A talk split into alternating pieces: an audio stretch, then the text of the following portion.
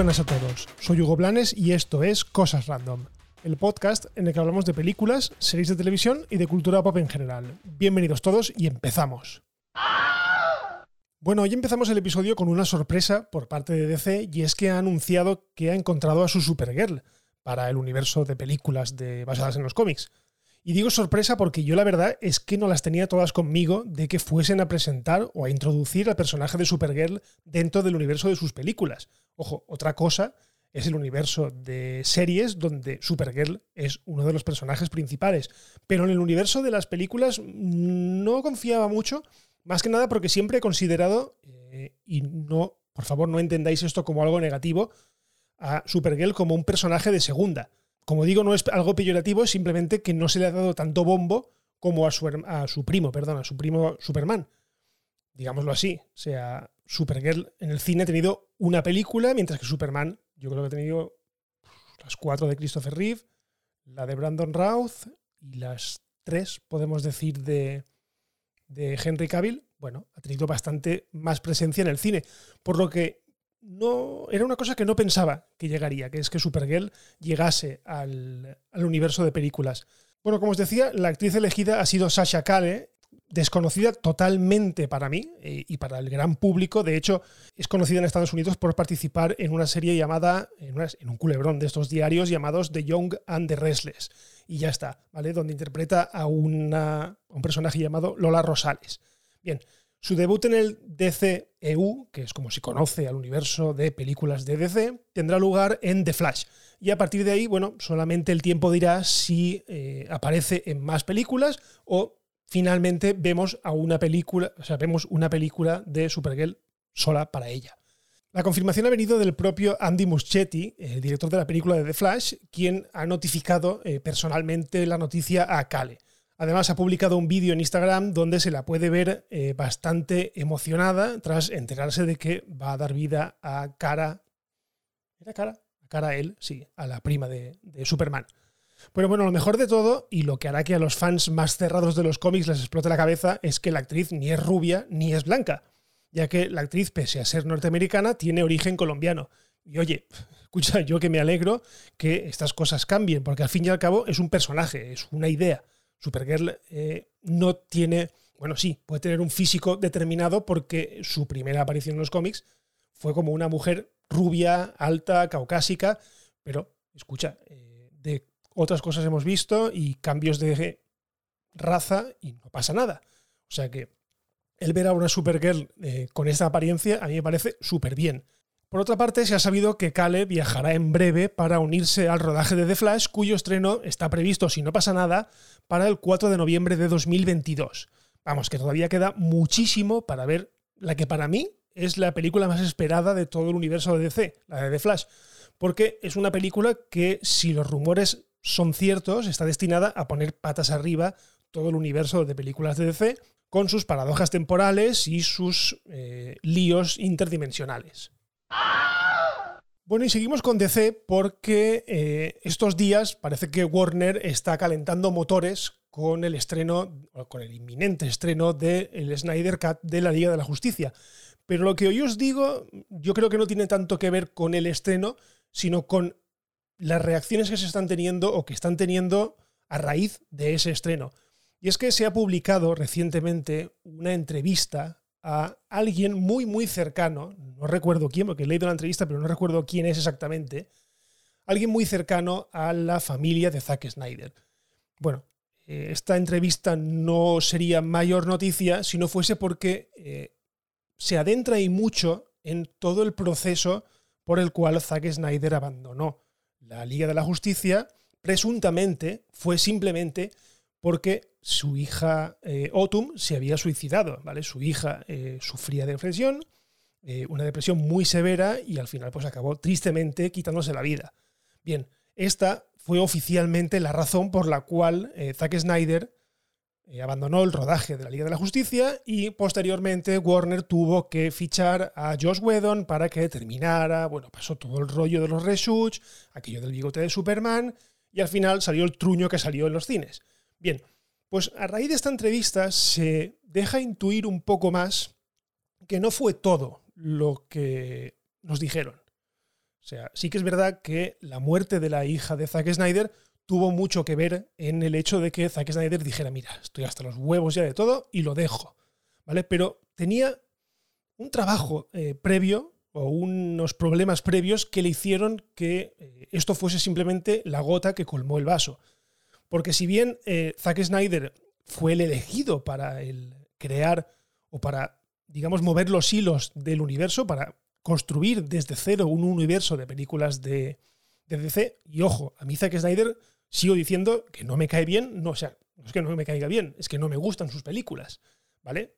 Salvo con todas las excepciones, no me gustan sus películas. Artísticamente son brutales, pero mm, en cuanto a ritmo me fallan bastante. Pero bueno, el tema está en que, bueno, hay que reconocerle que Zack Snyder hizo cosas buenas. Hizo El hombre de acero, y a mí es una película que me gusta mucho. Eligió a Gal Gadot, porque fue él quien eligió a Gal Gadot para interpretar a Wonder Woman, y todos sabemos en qué se ha convertido eh, Gal Gadot y el personaje de Wonder Woman. Sí que es verdad que a partir de ahí todo fue cuesta abajo, porque mm, Batman v Superman, El amanecer de la justicia, fue bastante floja, y eso hizo que los ejecutivos de Warner se pusieran nerviosos. Más que nada porque a, la competencia, a Marvel, le iba como un tiro, había estrenado Vengadores, había recaudado lo que no estaba escrito y con cada película casi hacía mil millones. Mientras que las películas de DC pues, se mantenían ahí entre, en la delgada línea entre somos rentables o dejamos un poquito de pérdidas. Bien, en este caso, eh, cuando conforme iba avanzando el rodaje de la Liga de la Justicia, eh, Warner lo que hizo fue enviar a varios emisarios a que, a que estuviesen siempre presentes en el rodaje. Esto, bueno, básicamente era porque no se fiaban de Zack Snyder. Estaban viendo que el universo de DC se estaba convirtiendo en algo demasiado oscuro y querían que Zack Snyder, digamos, variara un poco su idea y fuese, digamos, marvelizando el universo de DC. Algo a lo que evidentemente eh, Zack Snyder se opuso o se negó en redondo y lo que os digo, al final todo desembocó en el abandono del proyecto a raíz también, pues lo que os he dicho, del eh, suicidio de su hija Otum. Bien, ¿por qué os cuento todo esto? Yo desde hace muchos meses eh, vengo burlándome, vengo riéndome de que el Snyder Cut pues, va a ser una mierda, porque al final es lo mismo. Bien. Eh, digamos que con esto estoy suavizando un poco mis palabras, porque sí que es verdad que leyendo esa entrevista me di cuenta de que no toda la culpa fue de Zack Snyder. De hecho, la mayor parte de la culpa fue de los ejecutivos de Warner Bros. que, pues, lo que os digo, se pusieron nerviosos y querían que la película pues fuese lo más accesible a todo el mundo y una película oscura y triste como planteaba Zack Snyder no les encajaba y además les daba pavor que al final, pues la gente no acudiese más al cine y le diera la espalda. Cosa que sí que ocurrió, pese a meter toda la mierda que metieron de, de Josh Whedon. Pero bueno, el tema está en que sí que es verdad que yo le he metido mucha caña a este tema, pero digamos que me estoy. Mm, o estoy rectificando un poco, porque sí que quiero ver esta versión. Quiero ver qué es lo que quería hacer Zack Snyder con la Liga de la Justicia y quiero ver si de verdad lo que iba a hacer era algo que realmente valía la pena verlo. No estoy seguro de qué saldrá, no, no lo sé, no tengo una máquina del tiempo para saber que de aquí un mes vamos a ver un producto chulísimo y totalmente renovador, pero sí que es verdad que quiero ver la visión que tenía o cómo, el, porque al final es lo que, se, lo que se ha convertido la película esta en un que hubiera sido sí, ¿vale? Porque no va a tener, sabemos que no va a tener continuidad, pero podemos decir que es qué hubiera pasado si Zack Snyder hubiese dirigido al final la película y qué es lo que hubiésemos visto en el cine. Así que bueno, desde aquí dejo esta reflexión para un poco callarme la boca a mí y reflexionar sobre, pues eso, sobre el prejuicio que he tenido desde un principio con la película de la Liga de la Justicia. Bueno, y ahora cambiamos a Marvel porque las últimas horas han sido bastante movidas en cuanto a noticias. Más que nada porque eh, ha habido como un troleo, un troleo divertido por parte de los tres protagonistas de Spider-Man 3, a cuenta del título de la película. Bueno, resulta que el trío protagonista, formado por Tom Holland, Zendaya y Jacob Batalon, han publicado, eh, con minutos de diferencia, tres imágenes en las que podíamos ver el logotipo de Spider-Man con un subtítulo que contenía la palabra Home. sabéis ya que en las películas de Spider-Man el subtítulo, eh, por lo menos las dos primeras, contienen la palabra home de alguna manera. ¿vale? La primera fue Homecoming y la segunda fue Far From Home. Bien, solo que esta vez eh, las tres fotos que publicaron se trataba claramente de una broma. ¿vale? Concretamente, los tres títulos que pusieron fueron Home Wrecker, Phone Home y Home Slice. ¿vale? Bueno, la noticia se hizo, digamos, viral porque básicamente lo que hacía era eh, ver o creer que estábamos ante el inminente estreno del el título, el inminente, perdón, anuncio del título de la película, de la tercera película. Un anuncio que, pues maravillas de la técnica, acaba de pasar ahora mismo. O sea, estoy grabando esto ahora mismo a las 18.48 del día 24 y acaban de anunciar que oficialmente la tercera parte de Spider perdón, y acaban de anunciar que la tercera parte de Spider-Man se llamará No Way Home. ¿Vale? Así, directamente. No Way Home. Por supuesto, se mantiene la fecha de estreno, que va a ser diciembre de este mismo año, así que, bueno, ya no queda prácticamente nada para que tengamos un pequeño avance o un pequeño tráiler que seguramente nos dejará con muchísimas ganas de más, pero directamente eh, necesitamos ver imágenes de esta película, necesitamos ver de qué va, necesitamos ver si realmente es cierto que van a salir los otros dos Spider-Man o no, porque en las últimas semanas está Tom Holland diciendo que no, que ni de coña van a salir eh, Tobey Maguire y Andrew Garfield, cosa que no nos creemos la inmensa mayoría, pero bueno, parece el secreto mejor guardado de toda la industria del cine. Así que bueno, eh, esperaremos a ver si en las próximas semanas tenemos algún tipo de anuncio más y aparte de este título, que repito, eh, es Spider-Man No Way Home, eh, tenemos imágenes de, lo que es la película. Bueno, y no dejamos Marvel porque ha salido un pequeño rumor que sitúa a los personajes de Big Hero 6 dentro del universo cinematográfico de Marvel. No sé si os acordaréis de ella, pero Big Hero 6 fue uno de los éxitos de Disney sin Pixar que contaba la historia de Hiro, un niño huérfano, y de su robot, o de un robot creado por su hermano, llamado Baymax. ¿Vale? Big Hero 6 eh, se estrenó, yo creo que fue después de Frozen, fue la época esta del boom de Frozen, y en, en la que tuvimos también películas como Romper Ralph, que no eran de Pixar, eran películas de Disney. ¿Vale? Bien, pues si no la habéis visto, por cierto, echadle un ojo, está en, en Disney Plus porque es chulísima. ¿Vale? Pero bueno, lo que os decía, eh, lo que muchos no sabían es que la película de Big Hero 6 ya es de por sí una adaptación de los cómics de Marvel, ¿vale? Que tiene el mismo nombre. Por lo que en cierta manera no suena del todo descabellado que hagan su aparición dentro del UCM. Es más, sería todo un puntazo ver a Baymax en acción, porque ya en la película original eh, era muy chulo. ¿Vale? Así que bueno, de momento esto solo queda en un rumor, pero lo he leído y me ha hecho mucha gracia porque, eh, lo que os digo, la película de Big Hero 6 es una de mis preferidas de Disney a secas. ¿vale? Es una película totalmente distinta a lo que hacía Disney hasta la fecha, nada de princesas, nada de cuentos de hadas, era una película de acción y además muy muy chula. Bueno, y terminemos el episodio, eh, o la última noticia del episodio, corresponde a Netflix porque los superhéroes, digámoslo así, llegan a Netflix de la mano del Miller World. Netflix ha hecho oficial la adaptación de Jupiter's Legacy, que llegará el 7 de mayo de 2021 a la plataforma de streaming. Jupiter's Legacy eh, es la primera de las adaptaciones que eh, adapta eh, Miller World, que es la línea editorial de cómics de Mark Millar, creador de éxitos como Kikas. No sé si os acordáis, pero es una película de acción de hace pues, alrededor de 10 años.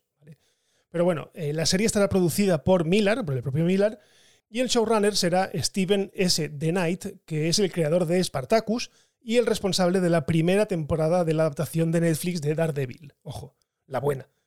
La mejor temporada de todas las series que se hicieron sobre eh, los superhéroes estos de, del universo de Netflix.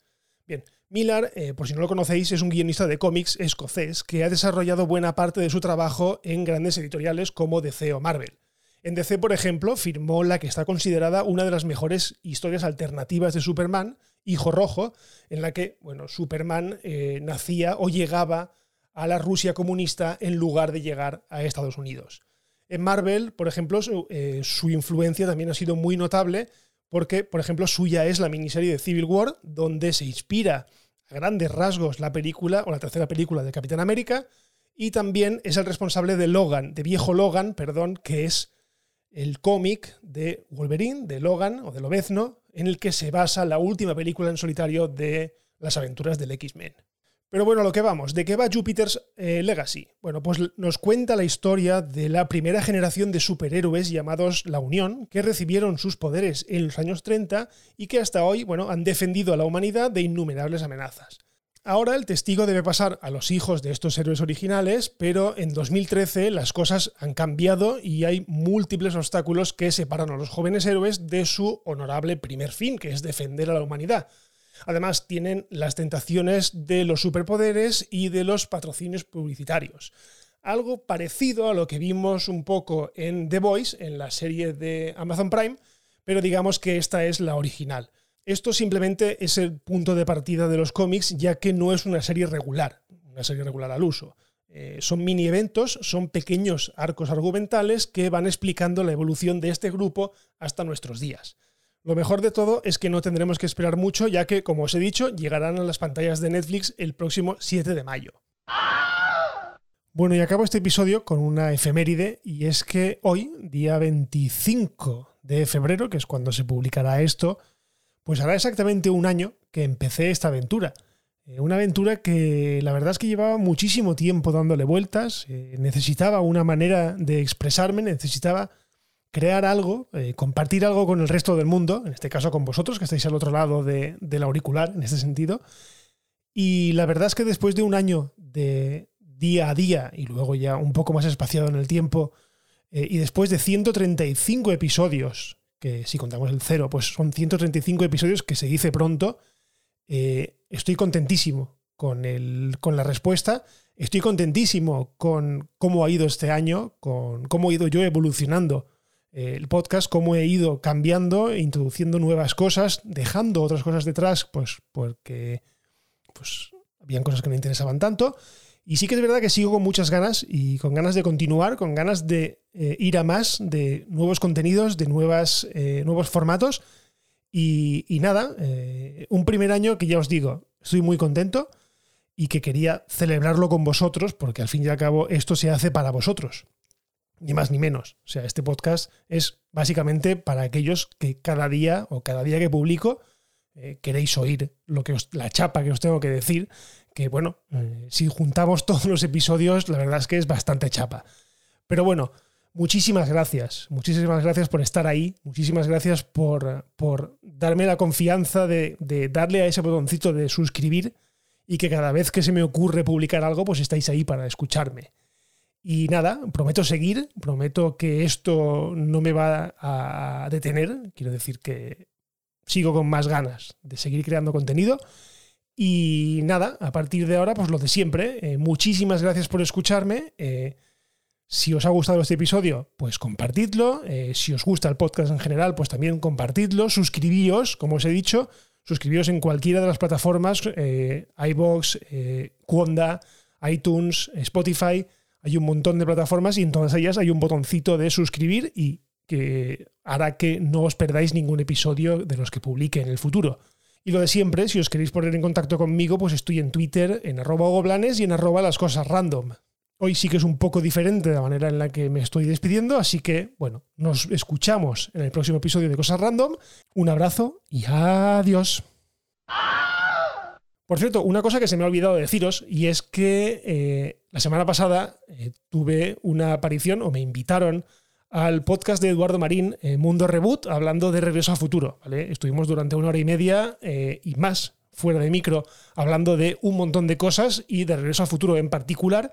Así que os dejo en las notas del episodio el enlace para que podáis ver el vídeo. es la primera vez que salgo en vídeo en YouTube, así grabado rollo streamer, rollo youtuber. Pero la verdad es que me hizo muchísima ilusión y desde aquí muchísimas gracias a Eduardo Marín por eh, llamarme y por, y por decirme que acudiera a, ese episodio y encantadísimo de acudir a los que hagan falta. Así que nada, lo que os digo, os dejo el episodio, os dejo el enlace, perdón, en las notas del episodio y nada más. Seguimos con la despedida.